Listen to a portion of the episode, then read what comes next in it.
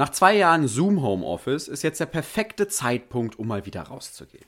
Deshalb sind meine Frau und ich jetzt stolze Pächter eines Gartens. Oder eher eines Stück Ackers. Auf diese Gärtnerreise nehme ich euch alle wöchentlich mit, um herauszufinden, ob sich das auch für uns Studis lohnt. Tobis Blumenacker. Woche 1. Am Anfang war es wüst und leer. Tja, jetzt stehen wir hier. Es hat ewig nicht mehr geregnet, 20 Grad abends um 18 Uhr und unser Kohlfeld inklusive blühender Landschaften sieht jetzt noch eher aus wie die Wüste Gobi. Hilft ja nichts. Beim Aussäen und Anpflanzen braucht man neben gutem Saatgut vor allem eins: Wasser. Also schnappen wir uns die Gießkanne, fangen an zu schleppen und lockern mit Schweiß und Muskelkraft den Boden auf. Beim Aussäen müsst ihr unbedingt beachten, was für eine Pflanze ihr habt.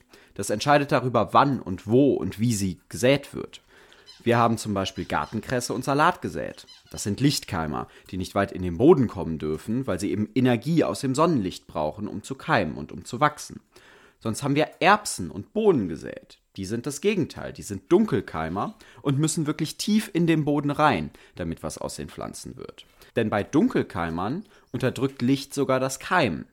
Eigentlich logisch. Die getrockneten Bohnen im Mehrwegglas keimen ja auch nicht. Wobei, denen fehlt ja auch das Wasser. Große Pflanzen wie Grünkohl brauchen mehr Abstand zueinander als kleine Radieschen. Am Anfang ist beim Gärtnern also vor allem eins wichtig: Wissen. Also heißt es jetzt erstmal viel lesen, fragen, googeln und damit geht es dann doch wieder rein vor den Rechner. Aber zum Glück dürfen wir ja zum Gießen wieder raus.